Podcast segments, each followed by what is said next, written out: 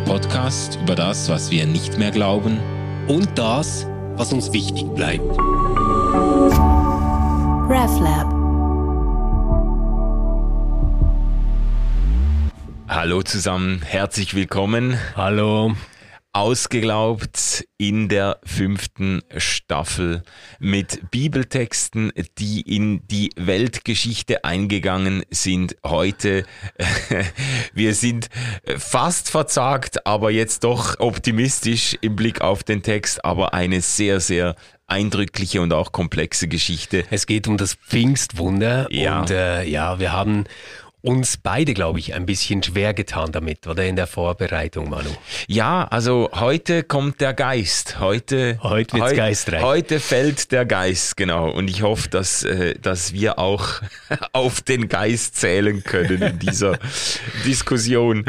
Ist jetzt wirklich mal so eine Folge, wo ich äh, wieder gemerkt habe, wie ein Bibeltext, von dem ich jetzt gedacht hätte, dass ich den eigentlich schon ganz gut kenne, mir wieder total fremd geworden ist und ich den nochmal ganz äh, neu und und anders äh, gelesen und gesehen habe. Aber das ist ja auch irgendwie vielleicht das Geheimnis solcher Bibeltexte, dass man eigentlich erst dann wirklich neue Entdeckungen macht, wenn sie einem noch einmal fremd werden. Wenn man das Gefühl hat, ja, das ist doch alles schon klar, David und Goliath und weiß ich was, das ist alles, dann, dann hat man es innerlich schon ein bisschen abgehakt, äh, dann braucht man die auch gar nicht mehr zu lesen. Und wenn man genau. dann nochmal einsteigt und dann sich stößt an bestimmten Dingen oder neue Fragen aufkommen, die man sich früher nie gestellt hat, dann äh, äh, erschließt sich, also das hoffe ich jetzt mal heute, dass sich da auch neue Dinge erschließen fließen, ja. Hoffentlich. Du, aber ich bin ähm, bei diesem Text tatsächlich schon über den aller, allerersten Satz gestolpert. Okay. Ähm, da steht ja, als nun die Zeit erfüllt und der Tag des Pfingstfestes gekommen war, waren sie alle beisammen an einem Ort. Das ist Apostelgeschichte 2. Ja. ja, genau. Habe ich mich erstmal gefragt, du, ähm, der Tag des Pfingstfests, ich dachte, Pfingsten passiert jetzt gerade erst. und dann habe ich gedacht, ja, also das ist vielleicht eine seltsame Übersetzung, habe ich mir andere Übersetzungen angeschaut, aber da steht ähm, einfach immer Pfingstfest. Und dann habe ich mich gefragt, ja, wie, wie kann das sein? Also äh, ich, ich nenne natürlich den Tag, an dem jemand zur Welt kommt, auch Geburtstag, oder? Aber ich würde mhm. dann nicht sagen, und als der Geburtstag kam, kam er zur Welt. Ja, also, ja, genau. Das ist ja irgendwie voll seltsam. ja, genau. Aber ich habe es dann rausgekriegt, das ist ähm, tatsächlich so, ähm, dass es ja eigentlich um ein jüdisches Fest geht äh, das da gefeiert wird. Ähm, man, man, könnte so sagen, so ein Erntedankfest äh, wird da gefeiert. Und ähm, dieses Fest findet 50 Tage ähm, nach einem anderen Fest statt und wurde deswegen ähm, dann ähm, Pentekoste genannt, also bei den griechischsprachigen Juden. Ja. Also quasi das 50. also 50 Tage nach. Nach dem Pessach, Oder, ja. ja. Ja, genau. Und deswegen äh, meint das eigentlich jetzt nicht das Pfingsten, das wir feiern in der Erinnerung an die Ausgießung des Heiligen Geistes, sondern ein jüdisches Erntedankfest. Also ja, genau. Als die Zeit dieses Shavuot, jüdischen äh, Erntedankfestes gekommen war, da waren sie beieinander. Genau, ja. genau. Ja. Und dann heißt es weiter, es geschah plötzlich ein Brausen vom Himmel wie von einem gewaltigen Sturm und erfüllte das ganze Haus, in dem sie saßen. Und es erschienen ihnen Zungen zerteilt und wie vom Feuer und setzten sich auf einen jeden von ihnen und sie wurden alle erfüllt von dem Heiligen Geist und fingen an zu predigen in anderen Sprachen, wie der Geist ihnen zu reden eingab. Ist schon eine verrückte Geschichte. Ja, schon, oder? Also die sind jetzt da quasi ähm, an diesem jüdischen Fest versammelt.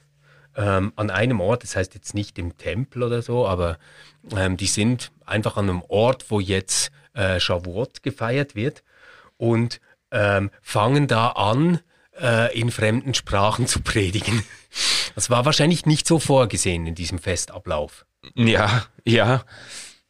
Also ein richtig ein denkwürdiges Erscheinen des Geistes, eben auch sinnenfällig. Also da passiert etwas, da wird etwas gesehen, da wird etwas gehört, ein Sturm erfüllt das Haus, Zungen, Feuerzungen legen sich auf die Einzelnen. Also da, da wird sehr betont, in dem Bericht wird sehr betont, dass da etwas, etwas Sinnenfälliges äh, passiert ist. Ja. Was, was die anderen auch mitgekriegt haben. Ja, genau. Ich glaube, was, was wir gleich mal zu Beginn festhalten können, ist, dass es ähm, ja, zur Zeit dieses Pfingstwunders, also etwa 50 Tage äh, nach Ostern, ganz offensichtlich noch keine scharfe Trennung gegeben hat zwischen äh, einer sich jetzt irgendwie christlich verstehenden Gemeinde mhm.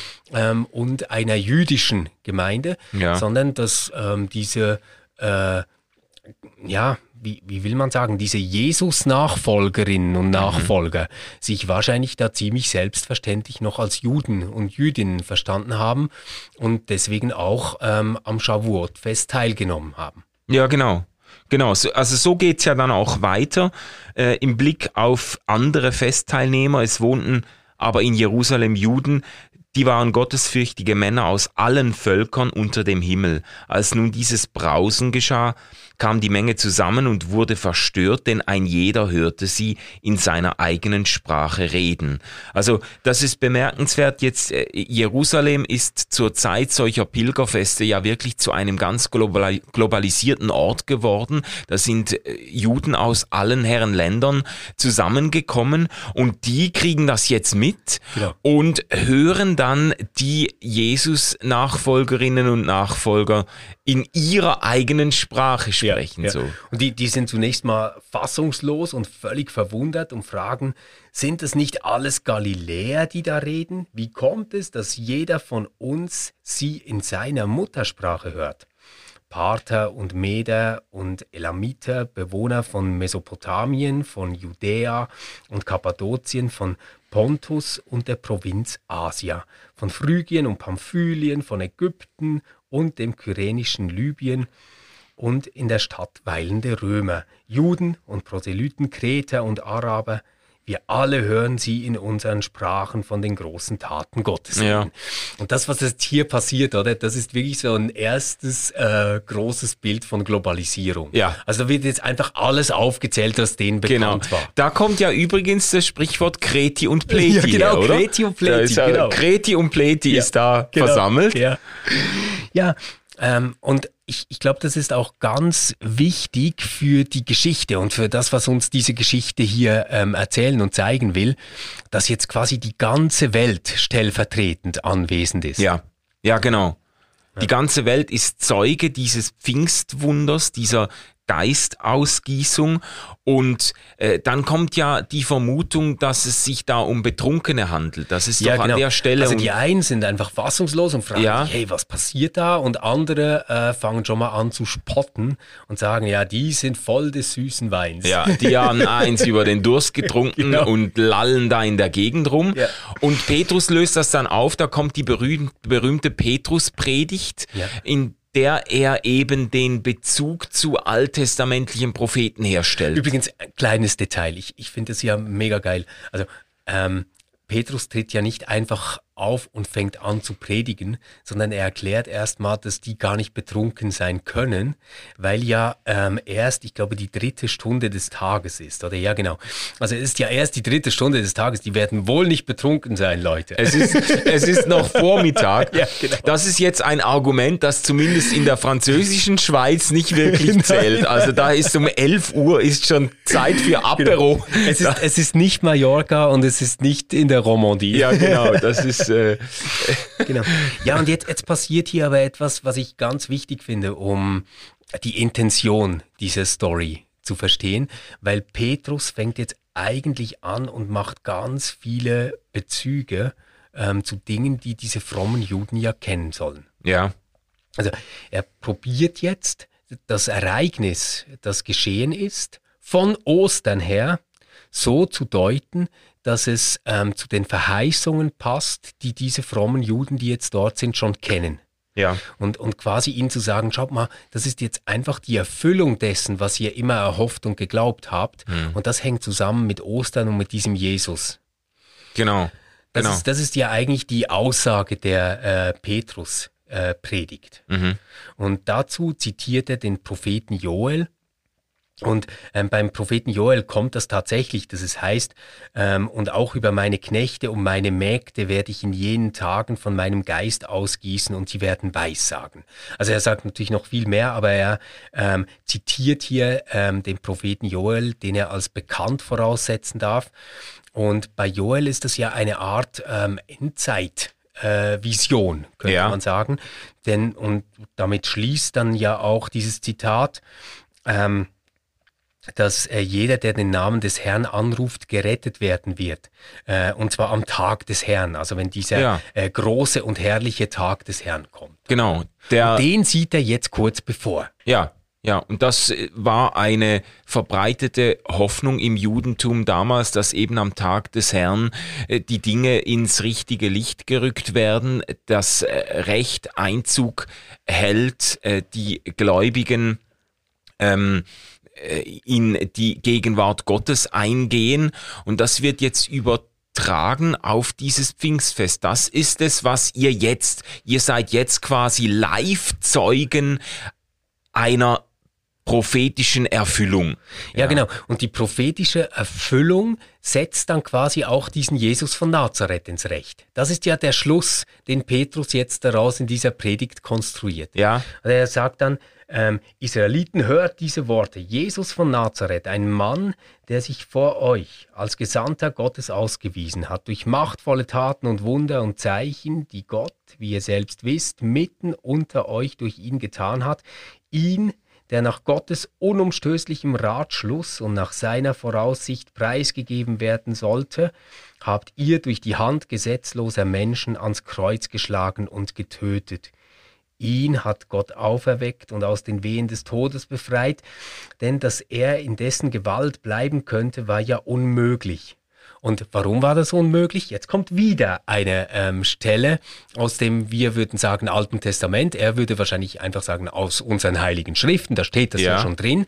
Ähm, denn schon David ähm, hat ja von ihm gesagt, ähm, dass der äh, nicht äh, sterben wird äh, denn du wirst meine Seele nicht der Unterwelt überlassen, noch deinen heiligen Verwesung schauen lassen. Das mhm. ist dann die Prophezeiung. Und da merken wir jetzt wirklich, das ist ja hochkonstruiert. Das heißt noch nicht, dass es nicht wahr ist, aber ja, ja. es ist hochkonstruiert. Ähm, es werden jetzt aus den ähm, dem Petrus bekannten heiligen Schriften Versatzstücke genommen, die quasi zeigen sollen, schaut mal, heute erfüllt sich das, was am Kreuz passiert ist und das, was am Kreuz und in der Auferstehung passiert ist, ist das, was euch ähm, verheißen worden ist. Ja, ja. In den Heiligen Schriften, ja. die ihr doch selbst liebt und kennt. Was ich interessant finde daran, ist eigentlich, dass Pfingsten ein Stück weit mit Ostern zusammen als Beglaubigung des Messias ausgewiesen mhm. wird. Also äh, normalerweise hätte ich das so gedacht, die Auferstehung ist die endgültige Beglaubigung, dass es sich bei Jesus um den Gottessohn gehandelt hat, der jetzt in der Auferstehung eben öffentlich ausgewiesen wird als der rechtmäßige Messias. Und Petrus zieht aber dann das noch weiter auf Pfingsten und sagt, das, was jetzt passiert, dient auch zur Beglaubigung dessen, dass eben Jesus der Gottessohn und der Messias war. Genau, ja. und dazu muss er ähm, noch ein bisschen argumentieren. Oder er muss mal sagen, ja, also das, was ich jetzt gerade gesagt habe, das mit ähm, äh, du wirst deinen Heiligen nicht Verwesung schauen lassen, das kann ja gar nicht auf David bezogen sein. Also lass uns doch mal offen über David sprechen. Wir wissen doch alle, der, der ist, ist, gestorben, tot. ja. Und genau. sein Grab ist ja immer noch bei uns. Also wir wissen das. Mhm. Ähm, aber das hat er doch vorausschauend gesagt der war ja ein Prophet und wusste, dass ihm Gott das fest zugesagt und versprochen hatte, dass ein Nachkomme von ihm auf dem Thron sitzen werde. Und wir erinnern uns daran, Lukas, der ja ähm, auch das Lukas-Evangelium geschrieben hat ähm, und die Apostelgeschichte eben auch, ähm, dem liegt ja ganz viel an dieser Genealogie. Das ist ja, ja wichtig, dass Jesus ein Davidide ist. Genau. Ähm, ja. Und dass Jesus in Bethlehem ähm, zur Welt kommen muss. Oder? Ja, das ist genau. ja ganz, ganz entscheidend. Und deswegen schließt sich jetzt hier eigentlich auch ein Kreis zum Anfang ähm, des, des Lukas-Evangeliums. Ja, ja. Also und dann sagt er, naja, also der, der Nachkomme, der jetzt auf dem Thron sitzen soll, das ist doch der auferstandene Christus. Ähm, und der hat nämlich äh, die Verwesung äh, nicht durchgemacht, oder? Der, der äh, wurde ja auferweckt. Diesen Jesus hat Gott zum Leben erweckt, dessen sind wir alle Zeugen. Mhm. Er ist nun zur Rechten Gottes erhöht und hat vom Vater die verheißene Gabe, den Heiligen Geist empfangen, den er jetzt ausgegossen hat, wie ihr seht und hört. Ja. Denn nicht David ist in den Himmel hinaufgestiegen, vielmehr sagt er ja selber. Und jetzt, jetzt kommt wieder, ähm, dass, dass er eben nicht in den Himmel aufgestiegen ist, sondern eben dieser Jesus. Genau. Also er gießt jetzt den Heiligen ja, Geist. Also in Jesus erfüllt sich diese alttestamentliche Messias-Hoffnung oder diese Endzeit-Hoffnung und jetzt werden die anwesenden Zeugen dieses Geschehens, aber es geht ja dann noch weiter. Sie sind ja nicht nur Zeugen, sondern sie können auch Teilhaber dieses Geschehens werden. Äh, aufgrund der Predigt von Petrus oder in Folge der Predigt von Petrus folgt ja dieser Aufruf, bekehrt euch, lasst euch taufen zur Vergebung eurer Sünden, schließt euch dieser Jesus-Bewegung an genau. und das äh, nach dem Bericht der Apostelgeschichte folgen diesem Aufruf dann nicht weniger als 3000 Menschen. Also das gibt eine riesige, ist eigentlich dann eine riesige Erweckungsbewegung, ein riesiges Erweckungsereignis. Tausende von Leuten schließen sich dieser Bewegung an. Und das wird ja als Geburtsstunde der Kirche gefeiert eigentlich. Ja, ja genau. Und ich, ich glaube, da müssen wir dann wirklich noch einen Moment verweilen äh, dabei, weil das ja nicht ganz unproblematisch ist.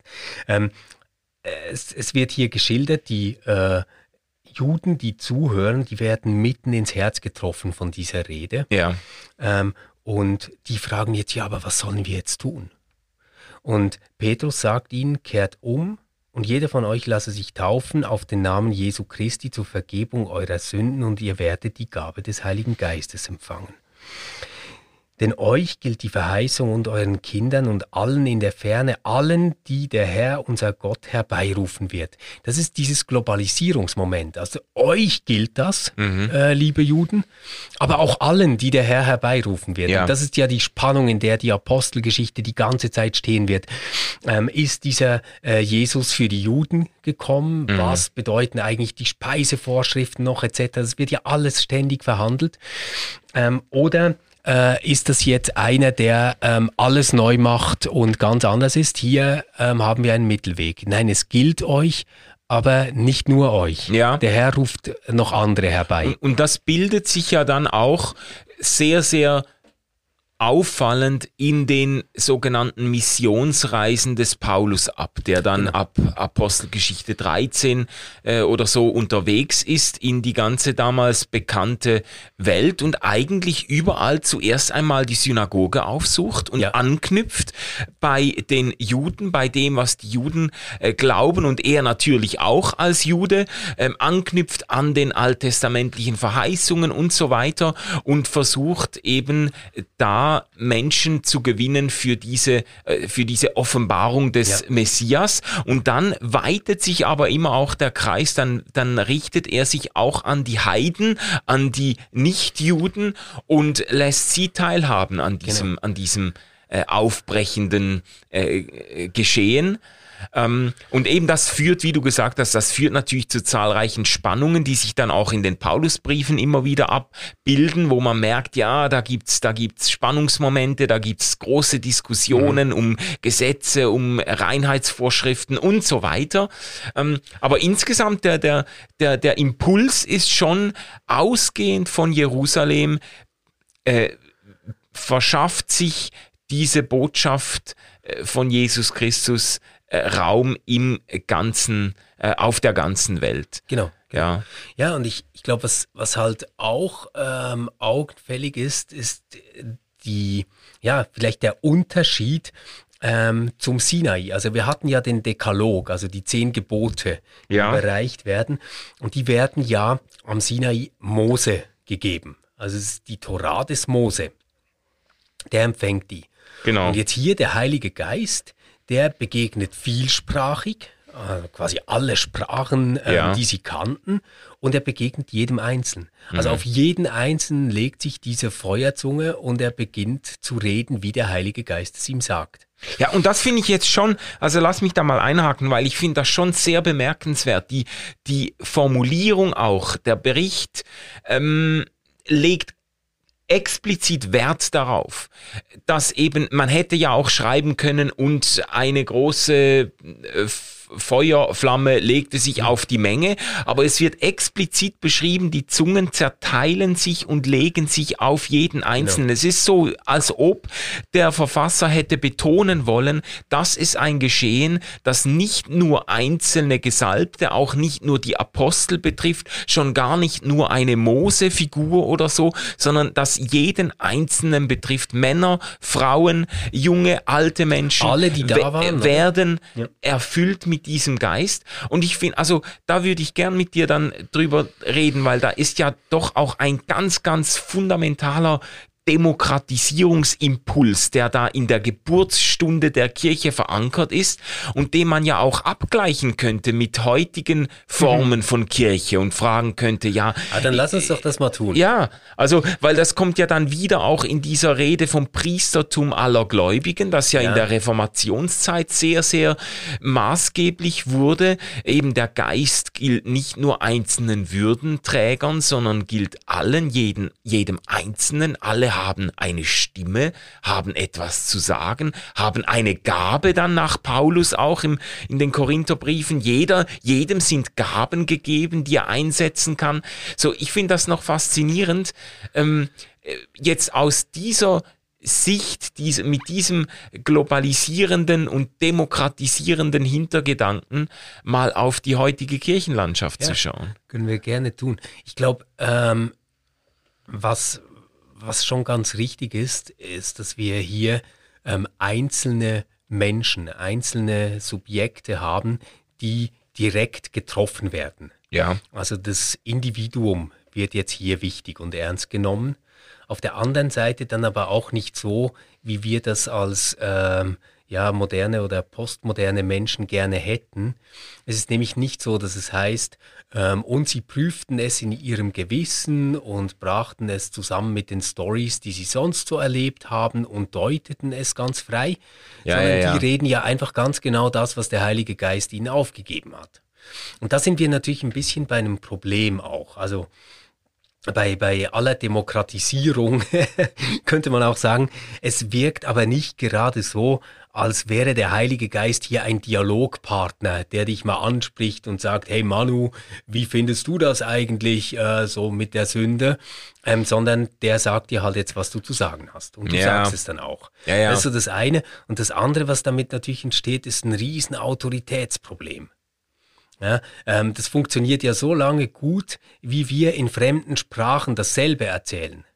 Aber was ist jetzt, wenn du vom Heiligen Geist etwas ganz anderes hörst wie ich. Also wer entscheidet dann, ähm, wo jetzt der Heilige Geist durch dich hindurch spricht und ähm, wo du vielleicht irgendwelchen ähm, seltsamen eigenen Vorstellungen aufsitzt. Ja, ja, das, das stimmt natürlich. Und jetzt hast du natürlich ein Stück weit die, die, die steile Vorlage schon wieder sehr, sehr abgeflacht, weil natürlich auch in den Folgegeschichten deutlich wird, dass Pfingsten zwar ein demokratisierender Impuls ist, der Geist wird allen ausgeteilt, aber es gibt ja dann doch einige Männer, die sehr klar das Sagen haben in der Kirche und die dann auch den Tarif durchgeben und die dann auch ein Stück weit sich anmaßen zu definieren, wer dazugehört und wer nicht. Also das hast du in den Paulusbriefen, in den Petrusbriefen, ist das ein großes Thema.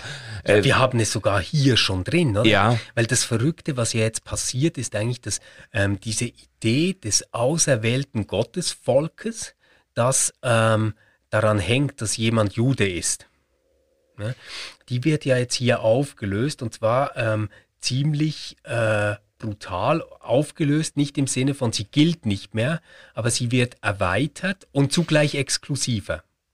Ähm, und und das, das haben wir hier schon drin. In der Apostelgeschichte heißt es ja dann, ähm, Petrus sagt zu ihnen, kehrt um und jeder von euch lasse sich taufen auf den Namen Jesu Christi zur Vergebung eurer Sünden und ihr werdet die Gabe des Heiligen Geistes empfangen. Mhm. Also quasi, natürlich gilt euch das noch, liebe Juden, aber ähm, ihr müsst umkehren und euch taufen lassen auf den Namen Jesus Christus. Ja. Dann kriegt ihr den Heiligen Geist.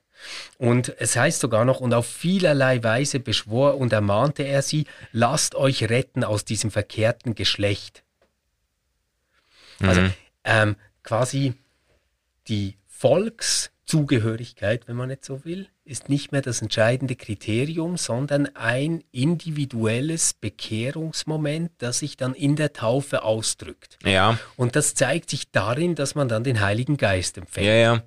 Aber es, das stimmt, das stimmt. Und das sind ja dann aber auch beides ein Stück weit empirisch feststellbare Dinge. Also ob jemand getauft ist oder nicht, äh, das, das, äh, das ist etwas, da kann man zuschauen, das kann man festmachen, da kann man ein Datum aufschreiben.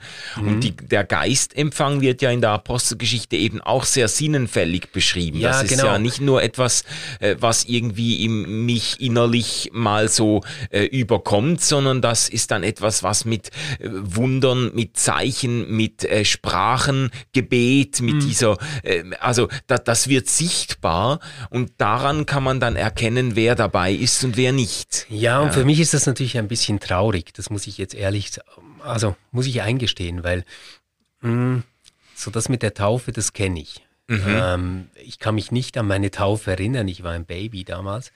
Ähm, aber in Momenten, wo mein Leben schwer wird, habe ich auch schon gedacht, ja, aber ich bin getauft.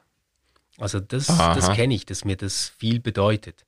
Das andere, was hier genannt wird, ähm, diese äh, Gabe des Heiligen Geistes, die kenne ich so nicht. Mhm. Also ich äh, bete nicht in Zungen und ich bin wirklich schlecht in Fremdsprachen. Also da, da habe ich ähm, sowas nie erlebt. Ähm, da gehöre ich ähm, eigentlich nicht dazu. Ja, wenn man das jetzt so grob strickt oder so als ein einmaliges Ereignis darstellt, dass äh, wenn man das ein bisschen dynamischer und narrativer und irgendwie äh, äh, flexibler versteht, dann kannst du dich, dich darin natürlich auch wiederfinden als jemand, der, äh, der Impulse hat, die sich als äh, hilfreich und segensreich äh, erweisen oder jemand, der, der Begabungen mitbringt, die, mit denen er wuchern kann und so, da kannst du dich ja auch wiederfinden drin. Also ja, das, das, ist schon äh, lieb, dass du das so sagst. Ich glaube nur nicht, dass Petrus damit einverstanden wäre. Ja, ja. Oder äh, mindestens ja. Äh, Lukas, der die Geschichte erzählt.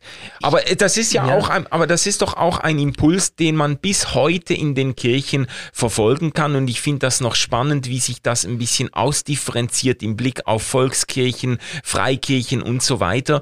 In der Volks Volkskirche hat sich ja die Taufe als Identity Marker oder als Zugehörigkeitskriterium etabliert. Das ist, damit steht und fällt die äh, Zugehörigkeit zur äh, evangelisch reformierten Kirche oder zur katholischen Kirche. Man ist getauft, dann ist man im Verzeichnis, dann ist man registriert, dann ist man Teil der Kirche, zahlt Kirchensteuer und darf sich auch äh, zum rechten Team gehörig zählen. Und äh, bei den äh, bei den Freikirchlern ist das ja nochmal anders. Da hat die Taufe nicht diese Bedeutung. Da werden Erwachsene getauft. Ich wurde als Erwachsener getauft, da kann ich mich gut dran erinnern. Also zum zweiten Mal oder? Nein, zum überhaupt? ersten Mal. Ich okay. bin ja quasi Urfreikirchler. Ja, ja, ja, ja, genau. Da hättest du mich jetzt einen Wiedertäufer geschimpft. Nein, ich, ich, ich wurde als Kind gar nicht getauft, weil ich dritte Generation Freikirche okay. Äh, bin und da tauft man die Kinder nicht, da segnet man sie und äh, wünscht ihnen das Beste äh, im Blick auf die Zeit, in der sie sich dann selber für die Taufe entscheiden können. Ja, mhm. da ist eben dieses dieses Entscheidungsmoment noch sehr wichtig. Ähm, ja, aber das ist doch genau ein Grund, weshalb das in der reformierten Kirche ähm, die die äh, Taufe so entscheidend ist. Mhm. Oder wenn du ähm, quasi sagst, unsere Religion ist so gestrickt, dass sie individuell über das Gewissen, die Zustimmung, die Reflexion, Auseinandersetzung, Lebensführung des Einzelnen verläuft. Also wenn das alles individualisiert ist und ja. letztendlich alles, was heilig ist, sage ich jetzt mal, zwischen dir und Gott direkt passiert. Mhm dann hast du da keine Instanz dazwischen, die das wirklich beurteilen kann, die wirklich sagen kann, wer gehört dazu, wer gehört nicht ja, dazu. Ja. Und deswegen, ähm, ja, ich sage das jetzt mal so etwas provokativ, flüchtet man da ins Ritual.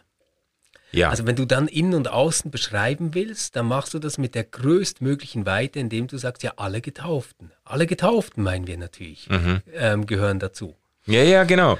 Und da hast du ein äußerliches Kennzeichen, das sich festmachen lässt, äh, auf das sich Menschen dann auch verlassen können, das natürlich dann äh, den betroffenen Christinnen und Christen aber manchmal auch den Ruf äh, als äh, der Karteileichen eingebracht hat. So quasi, ja, wurden einmal getauft, dann hat man sie nie wieder gesehen und die zählen sich jetzt quasi zur Kirche. Mhm. Das ist natürlich für, für in freikirchlicher Perspektive dann immer einfach viel zu wenig oder oder auch ein Dorn im Auge, äh, da wird das Ganze noch stärker individualisiert. Eben da wird, ja. wird dann Erwachsenen zugemutet, sich äh, zu entscheiden. Aber witzigerweise hat das jetzt in dem Kontext, in den Kontexten, in die, in denen ich äh, äh zu Hause war, gemeindemäßig und so, ähm, hat das auch nicht so eine Rolle gespielt. Also wir, wir haben da nie ich, ich gefragt. Ich will dazu was äh, nachfragen. Ja? Könnte es sein, dass ähm, vielleicht äh, jetzt äh, in den Kirchen, in denen du zu Hause warst, an die Stelle der Taufe vielleicht so etwas wie ein Bekehrungsmoment oder eine Bekehrungsgeschichte getreten ist? Ja, also da, das hat auf jeden Fall was. Also das ist sicher in evangelikalen Kreisen deutlich wichtiger als jetzt die Tauferfahrung oder das Tauferlebnis ist irgendwie ein Nachweis der Bekehrung oder irgendwie eine Erfahrung, da habe ich mich Jesus zugewendet, da habe ich Gott mein Leben hingegeben oder wie es auch immer geframed wird, das ist ein, das ist schon ein, ein entscheidendes Kennzeichen. Taufe ist dann so ein bisschen als symbolische Bestätigung äh, dieser Bekehrung ins Bild gekommen, aber ich war immer wieder, also ich habe nie jemanden gefragt, bist du eigentlich getauft oder mhm. nicht? Auch Leute, die ich selbstverständlich zur Kirche dazugerechnet habe und die sind dann irgendwann gekommen, du, ich lass mich taufen. Und ich war ganz überrascht, habe zehn Jahre mit denen zusammengearbeitet in der Kirche. Das waren angestellte Mitarbeiter oder Mitarbeiterinnen. Hätte ich jetzt gar nicht gewusst, dass die nicht getauft sind. Aber ist ja gut, dann haben die das nachgeholt. Äh, okay. War kein Problem. Ähm, das Ganze ist halt, ich, ich denke, dass es sehr es ist noch stärker, wie du das jetzt auch angedeutet hast, noch stärker individualistisch aufgelöst, als es jetzt in volkskirchlichen Kreisen ist. Und das finde ich, das passt auch zu meiner Beobachtung oder Behauptung, dass äh, die, der Evangelikalismus eigentlich zu, zur zeitgeistigsten Erscheinung des Christentums überhaupt gehört. Also der, der Evangel äh, auch Meinst wenn. du das jetzt als Kompliment? Äh, ich meine es, ähm, ich meine es ambivalent, aber die Evangelikalen haben sich das natürlich gerade nicht auf die Fahnen geschrieben, sondern im Gegenteil sich immer gesehen als letzte Bastion gegen den Zeitgeist. Dafür, da, da würde ich sagen, das ist eine völlige Fehleinschätzung. Die Evangelikalen haben gerade den individualisierten Zeitgeist viel mehr verinnerlicht als irgendeine andere mhm. Kirche. Und das kann man als Kontextualisierungsleistung würdigen. Die haben es geschafft, dem Evangelium, dem Glauben, dem christlichen Glauben eine ganz individualisierte, zu unserer Zeit passende Gestalt zu verleihen, sind aber auch äh, in viele, haben sich auch vielen Gefahren aus, ausgesetzt ja. dadurch. Also das ist ja auch nicht nur unproblematisch, weil was du ja hier nicht hast, äh, ähm, nur diesen Satz möchte ich noch anhängen, was du nicht hast in der Pfingstgeschichte ist jetzt, alle werden erfüllt vom Heiligen Geist, die Feuerzungen setzen sich auf jeden Einzelnen und dann laufen die in alle Himmelsrichtungen davon und pflegen eine persönlich private Spiritualität. Das hast ja, du ja nicht. Es, also, es, es, geht dann sogar ganz anders weiter und dem müssen wir uns noch widmen. Ja. Aber, aber lass uns noch kurz kurz bei dieser Taufe bleiben. Ich, ich finde das echt wichtig, weil ich glaube, hier kann man, ähm, ich sag mal so, zwei grundverschiedene theologische Optionen festmachen. Und ich fange mal gleich an und gebe zu, dass dieses freikirchliche Modell, das du jetzt geschildert hast, als Perspektive auf die Taufe, ganz sicher viel näher an dieser Apostelgeschichte dran ist. Weil da fängt ja alles an mit dem Umkehrruf. Also ja. kehrt um. Ja. Und quasi nachdem du umgekehrt bist, lass dich taufen mhm. als Zeichen deiner Umkehr. Genau. Ist ja auch ganz nahe an der Taufe Jesu. Also Jesus lässt sich taufen ähm, von Johannes. Ja. Ähm, und was ist das für eine Taufe? Es ist die Taufe zur Abwaschung der Sünde. Ja. Also ja. es ist ziemlich nahe dran. Es Analog, ist eine Umkehr. Ja. ja. Ähm, da würde ich jetzt sagen, ja gut, ähm, das macht schon Sinn, äh, das irgendwie als mündiger oder erwachsener Mensch zu tun, weil das hat ja auch was Bekenntnishaftes. Ja.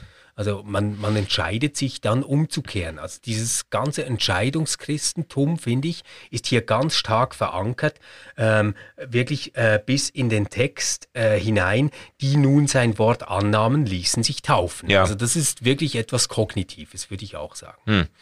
So, und dann haben wir diese äh, landeskirchlich, du hast vorhin äh, auf die Karteileichen ja. oder äh, Papierchristen, könnte man auch sagen, ja, ja, genau. hingewiesen.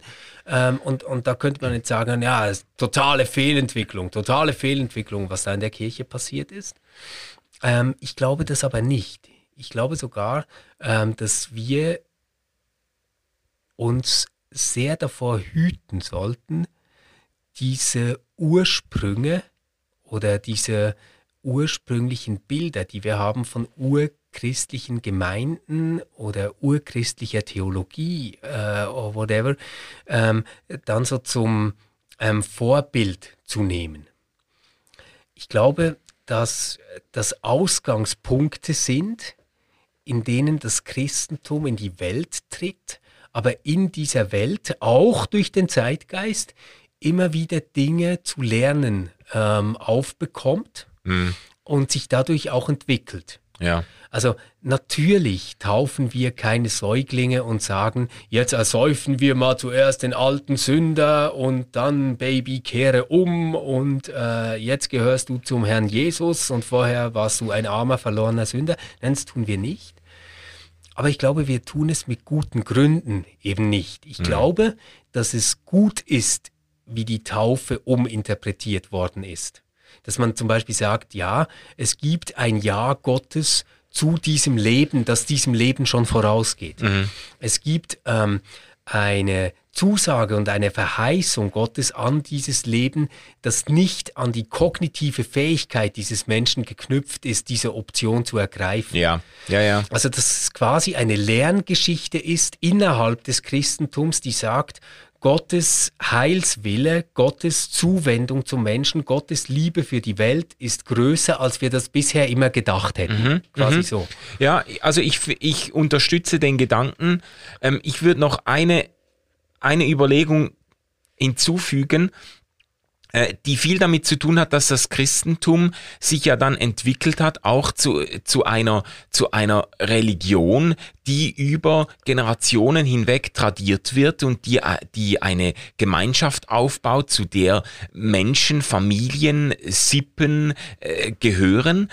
Und da macht eben dieser Gedanke, der, auch wenn ich mich jetzt nicht äh, völlig äh, un, wie soll ich sagen, ähm, äh, restlos auf die Seite der Kindertaufe schlagen möchte, aber da macht er der Gedanke, dass man eben Kinder tauft, die Teil einer christlichen Familie sind, macht eben auch Sinn, weil das ja mit der Familie der, der Glaube mit der Familie oder in der Familie schon Einzug gehalten mhm. hat. Und ich habe ich hab ja schon, ich habe ganz bizarre Gespräche geführt mit Eltern, die zutiefst verunsichert waren, mir wirklich ganz alarmiert äh, mich angerufen haben. Ihre Tochter, sechs Jahre alt, ähm, wäre jetzt konfrontiert worden mit dem Anspruch, sich taufen zu lassen, um nicht verloren zu gehen.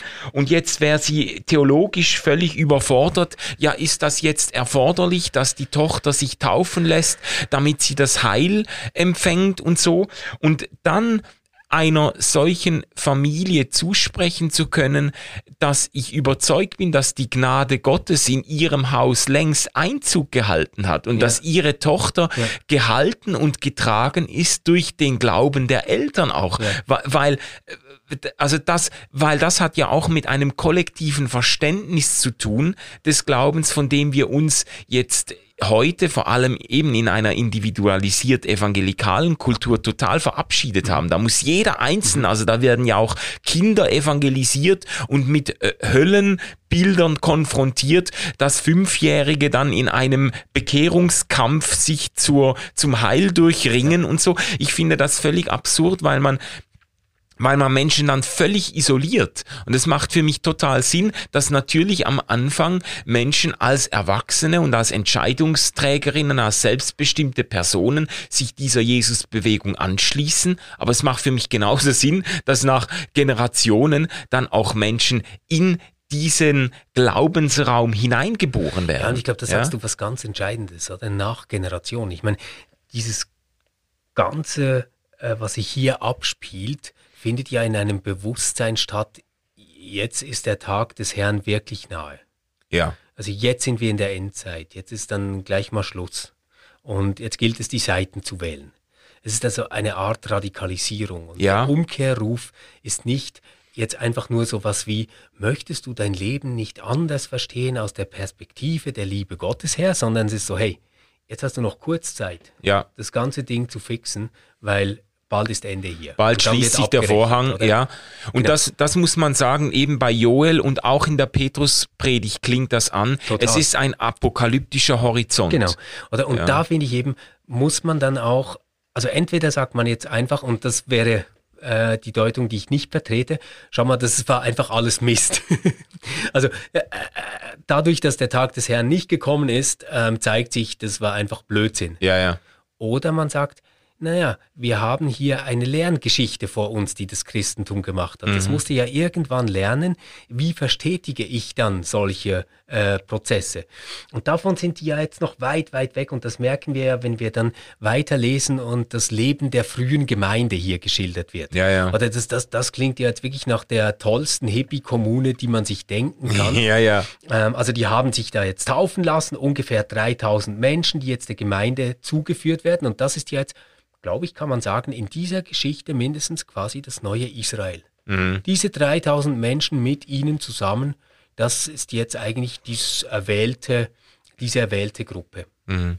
die ähm, jetzt das richtig gemacht hat und die äh, bleiben jetzt eben schon zusammen. Sie aber hielten fest an der Lehre der Apostel und an der Gemeinschaft, am Brechen des Brotes und am Gebet.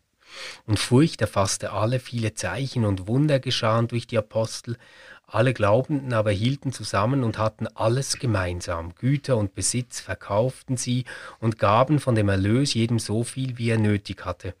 Einträchtig hielten sie sich Tag für Tag im Tempel auf und brachen das Brot in ihren Häusern. Sie aßen und tranken in ungetrübter Freude und mit lauterem Herzen, priesen Gott und standen in der Gunst des ganzen Volkes. Der Herr aber führte ihrem Kreis Tag für Tag neue zu, die gerettet werden sollten man möchte fast sagen, und wenn sie nicht gestorben sind, äh, dann leben sie noch heute. ähm, das ist ja wirklich ein Idyll. Also äh, ja. das, das ganze Volk schaut auf zu denen und denkt, wow, die haben es aber gut und die teilen alles und ähm, sind so gleich untereinander. Äh, das ist natürlich Blödsinn. Also wir wissen von Christinnen und Christen, die Sklaven gehalten haben in der damaligen Zeit.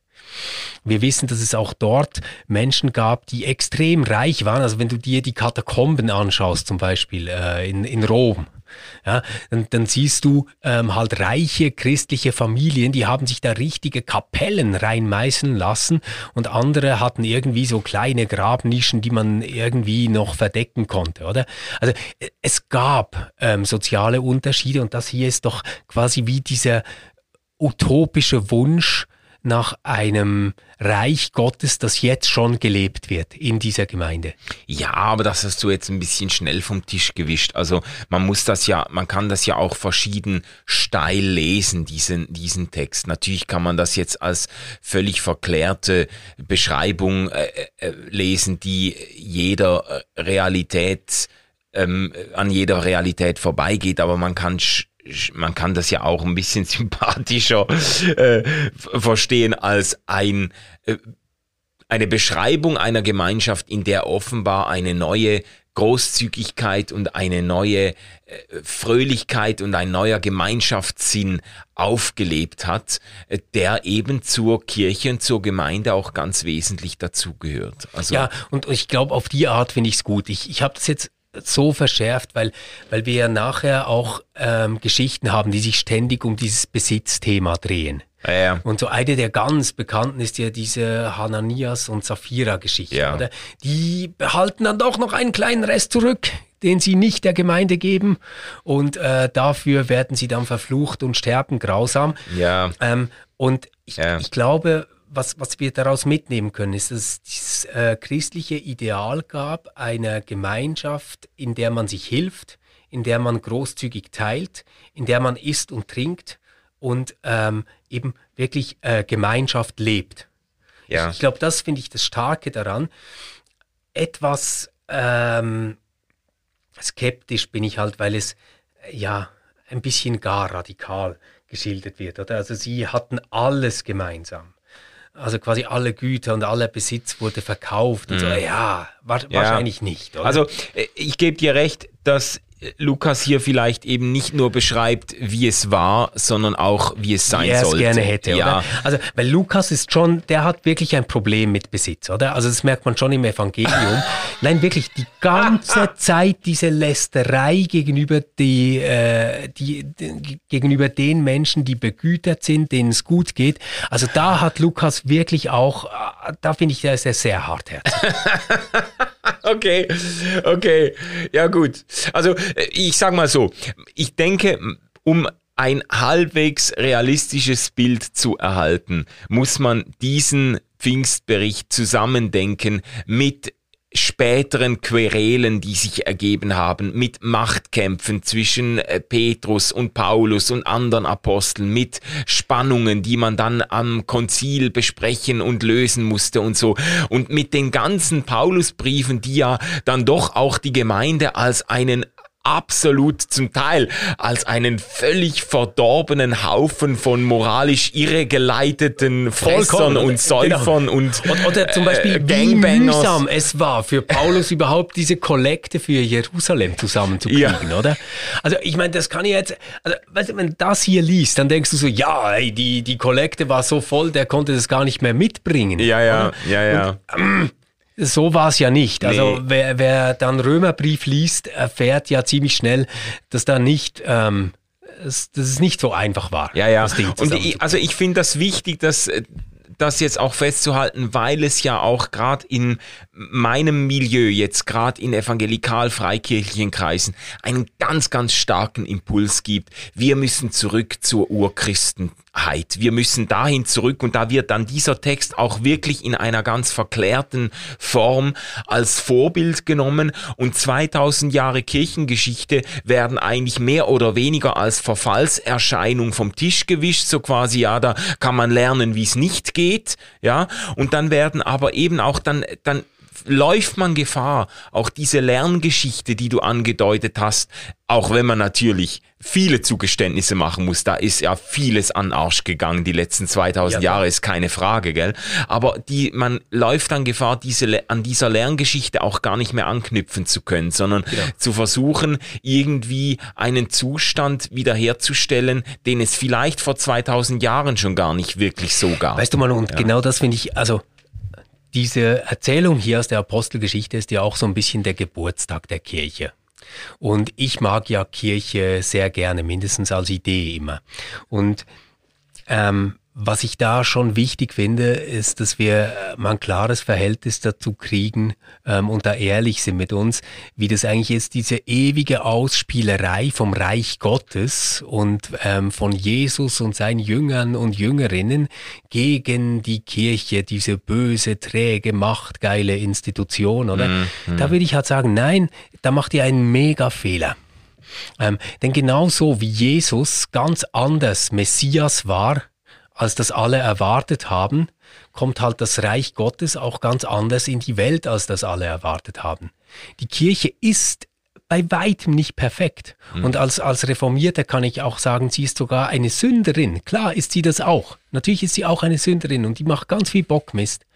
Aber trotzdem ist es nun mal ähm, der Weg, ähm, den Gott gewählt hat, um sein Reich hier auf der Erde zu zeigen. Mhm. Und vielleicht ist das manchmal wirklich ein schon fast entstelltes Bild. Also wir, wir ja. müssen gar nicht an die schrecklichen Missbrauchsskandale denken. Wir können auch nur an das Abgelöschte, an das Gleichgültige, an das Hoffnungslose denken, ja. das in der Kirche auch vorhanden ist. Ja.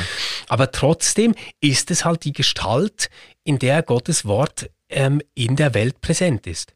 Und das heißt jetzt aber auch, dass nicht alles, was zur Institution Kirche gehört, dann Kirche sein muss, ja. aber es findet sich eben darin. Und deswegen habe ich immer so Mühe mit diesem ähm, leicht schwärmerischen Hang, der dann äh, quasi sagt, na ja, eigentlich wollte ja Jesus das Reich Gottes bringen und alle teilen alles, aber jetzt haben wir hier diese ganzen furchtbaren Machtstrukturen mhm. und diese Kirche ist eine Verwaltung etc. Finde ich so, ja, es gibt auch einfach verdammt viel zu verwalten und zu organisieren. Und ähm, diese Hippie-Kommune hätte niemals zu einer Weltreligion geführt, die hier ja. geschildert wird.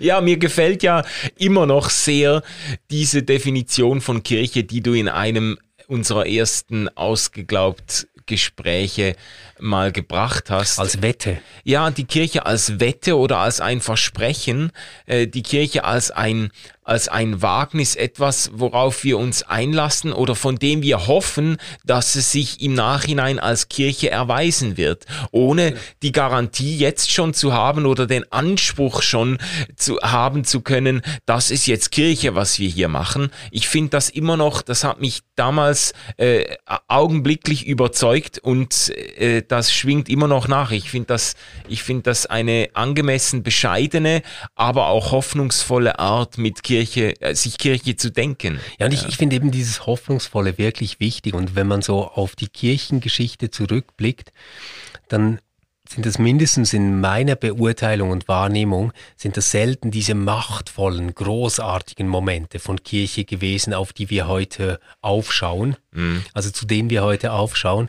sondern es waren oft ganz prekäre, ähm, zum Teil chaotische oder schwierige Momente, in denen Kirche wirklich äh, groß ist und eine Kirche darstellt, zu der ich gerne gehöre. Hm. Also ähm, Laienbewegungen, die sich neben der Institution ähm, eine Nische gefunden haben, die dann richtig wichtig geworden sind. Hm. Oder die Reformation als ein Aufbruch, der eigentlich verrückt war ähm, gegen die damalige Autorität, der bedrohend war für, für die Kirche, ähm, und, und trotzdem würde ich heute sagen, ja, aber dieser Prozess hat der Kirche und ich meine den Kirchen insgesamt eigentlich sehr gut getan auch. Ja. Ja. Ja, es gäbe noch viel zu sagen. Wir sind noch nicht auf die Pfingstler eingegangen. Wir haben, wir haben uns noch nicht wirklich über das allgemeine Priestertum unterhalten und so weiter. Aber wir sind auch schon, wir, wir kommen schon in die Nähe einer Stunde. Von daher würde ich sagen, wir machen hier mal so einen vorläufigen Punkt oder hast du noch etwas? Komm, wir machen doch das jetzt einfach mal anhand ähm, von drei ähm, kurzen Fragen, ähm, die wir äh, stellen und beantworten. Ich fange an mit der ersten. Manu, es gibt ja diese Taufe, ähm, die man die Wassertaufe nennt. Das mhm. ist die Taufe, die hier gemeint ist. Und ähm, in gewissen Kreisen spricht man auch von der Geisttaufe. Ja. Also, dass der Heilige Geist auf einen niederkommt. Ähm, bist du nebst der Wassertaufe auch Geist getauft? Äh, jein. Ich, ich habe nicht so ein. Nein, gibt's da Ja, nicht. das Problem ist, ich weiß schon, aber das Problem ist, ich habe nicht so ein feststellbares, datierbares Geisttauferlebnis gehabt, aber ich habe so diese, sogar diese Gabe der Sprachenrede habe ich, äh, habe ich angefangen zu pflegen als Jugendlicher. Also könntest du das Ähm, jetzt? Ja, das könnte ich. Aber kannst du mal so sprechen? das würde ich jetzt lieber nicht tun. Ich Nein, das, das würde ich jetzt lieber nicht tun. Aber ich könnte das schon. Also wenn du es ja. könntest, Ja. könntest du es äh, nicht so als Gefallen für mich jetzt machen. Nein, das, ist, das Problem ist, das ist eben wirklich etwas sehr Intimes. Das, Aha. äh, das äh, ist eigentlich etwas, das ich nur, wenn ich das noch gebrauche, dann nur im Gebet, im persönlichen Oder, oder Gebet. soll ich kurz rausgehen und du machst das und ich komme dann wieder rein? du, du bist ein Stürmi. Nein, nein, jetzt äh, für heute nicht. Okay. Für heute nicht. Heute nicht. Aber ich habe äh, ich habe damals in meiner pfingstlich-charismatischen Phase für ganz viele Leute gebetet, die wirklich aufgrund des Gebetes eine augenblickliche Erfahrung äh, der äh, Geisterfüllung gehabt haben. Ich habe Wow. das äh, mehrmals erlebt. Also das ist schon eigenartig. Ja. Das würde ich jetzt mega erstaunen, ich nicht. ähm, also ich, ich war mal bei so einem Gottesdienst, wo sie das gemacht haben. Ähm, aber ich, ich glaube irgendwie, ich, ich war immer zu beobachtend. Ja, ja. Als dass mich das so hätte reinnehmen können. ja, ja. Ja, Priestertum aller Gläubigen ähm, könnte man vielleicht auch noch eine Frage stellen. Ähm, wenn dir das jetzt so anschaust, wie hier innen und außen konstruiert wird, dann hat das ja etwas zu tun mit Vergebung von Sünde. Ist das etwas, also weißt du, ich meine, das dogmatisch zu sagen, ist ja immer das eine. Mhm. Aber äh, könntest du sagen, es, es gibt so ein Grundgefühl in dir drin, ähm, dass du sagen könntest, doch, ich glaube, dass ich als getaufter Christ mit Gott versöhnt bin und im Reinen bin. Ja, ja, das ist, das ist für mich sogar sehr, sehr äh, ähm, ein wichtiger Aspekt meines Glaubens, dass ich das wirklich das Gefühl habe, äh, ich ich habe das, ich habe das nicht als ein exklusives Gefühl quasi im Gegensatz zu anderen, denen das nicht gilt, aber ich, ich lebe von diesem, von dieser Gewissheit, dass mir die Zuwendung, die ungeteilte Zuwendung Gottes gilt. Ja. Finde ich schön. Also da bin ich, glaube ich, ganz nahe bei dir. Ich habe das nie so in diesem Kontrast kennengelernt. Also weißt du, ich habe nie ähm, Gott gefürchtet jetzt im Sinne von, Ja. er, er könnte es wirklich ganz böse mit mir meinen Ja, ja. Und, und mich hassen und dann war ich mega erleichtert, dass er mich doch lieb hat oder Ja, so. ja, er war Ähm, gegen mich, jetzt ist er für mich. Genau, ja. Mhm. nein, so, sowas habe ich nicht. Also diesen Switch-Moment, ähm, aber dieses Gefühl, dass ich eigentlich mit Gott im Reinen bin und dass wir uns gut mögen, das habe ich schon. ja, ja. Willst du noch eine Frage stellen? Ja, was war noch? Was war noch? Äh, die, die Demokratisierung der Kirche. Hast du das Gefühl, dass wir in den verschiedenen Formen der Kirche, vielleicht auch gerade jetzt in der evangelisch reformierten Kirche, zu der wir jetzt ja beide gehören und Das freut mich für, aber. für die wir arbeiten, hast du das Gefühl, dass das Priestertum aller Gläubigen hier besonders ernst genommen wird oder dass sich ein neuer Klerikalismus eingeschlichen hat? Nein, ich glaube, das ist tatsächlich etwas, das meine ich jetzt ähm, wirklich dankbar und auch ein bisschen stolz. Ich glaube, ein Klerikalismus kannst du in der reformierten Kirche in der Schweiz nicht durchziehen. Das geht wirklich nicht. Das ist ähm, voll in der DNA drin. Das wird so nicht geben. Ähm, daran würde jede Person scheitern, die das äh, einführen möchte. Bin ich wirklich überzeugt. Ähm, will jetzt auch gar nicht irgendwie auf praktische Beispiele eingehen, aber ich glaube, dass das wirklich etwas ist, ähm, wo, wo die DNA ähm, reformierten Christentums ähm, dran hängt, dass man sagt, Dinge entstehen, indem sich Menschen in einer Gemeinde äh, gemeinsam unterhalten und nach der Wahrheit suchen. Vielleicht glauben wir manchmal nicht mehr so, dass es eine Wahrheit gibt und werden etwas allzu pragmatisch, wenn es darum geht, Lösungen zu finden.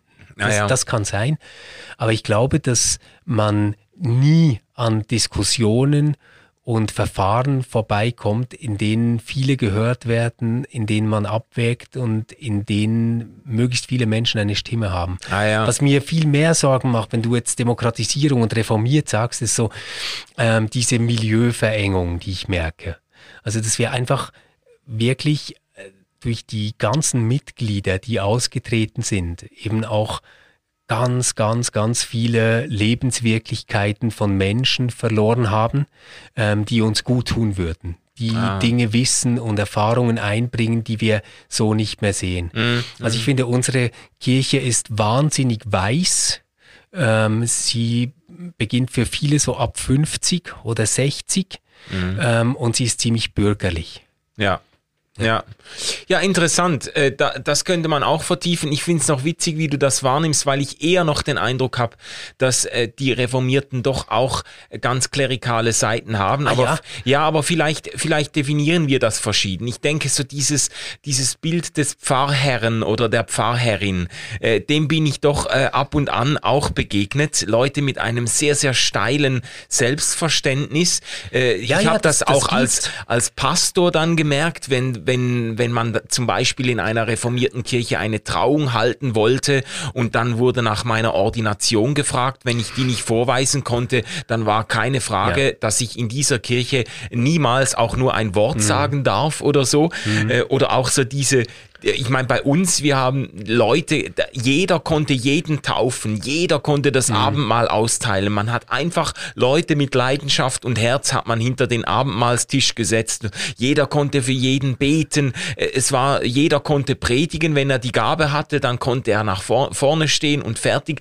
Da wurde gar nicht nach Amt und so gefragt. Und das ist schon deutlich wichtiger bei den Reformierten. Ja gut, aber, aber ich, ich glaube auch, da muss man wirklich sagen, ähm, da habe ich jetzt eher von der Wahrnehmung gesprochen, wie die äh, Mitglieder das sehen und nicht wie ein gewisser Berufsstand äh, das vielleicht teilweise selbst noch missversteht. Ah ja. Also ich okay, glaube einfach, unter den reformierten Kirchenmitgliedern wirst es nicht mehr finden, dass man sagt, ja, aber die Person ist ordiniert. Also wenn die das sagt, dann, dann machen wir das so. Ah, ja, ja. Und das glaube ich nicht. Ja. Ich glaube nicht, dass jemand noch glaubt heute, dass sich eine Pfarrerin oder ein Pfarrer wesensmäßig irgendwie von Kirchenmitgliedern sonst unterscheidet. Mhm. Das ist wirklich tief in der Reformation angelegt, dass das so eigentlich nicht geht, ähm, weil das ist einfach ein bestimmtes Amt, das die Gemeinde zur Verfügung stellt stellt, finanziert ja. und damit jemandem die Zeit gibt, sich um das Zeug zu kümmern, was da gemacht ah, ja. werden muss. Ja, also zwischen einem Sigristen,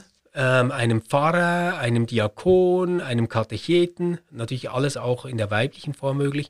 Ähm, da, da gibt es keine wesensmäßigen Unterschiede. Mm, mm. Und wer das glaubt, äh, ist halt eigentlich äh, wahrscheinlich gar nicht wirklich reformiert. ja gut.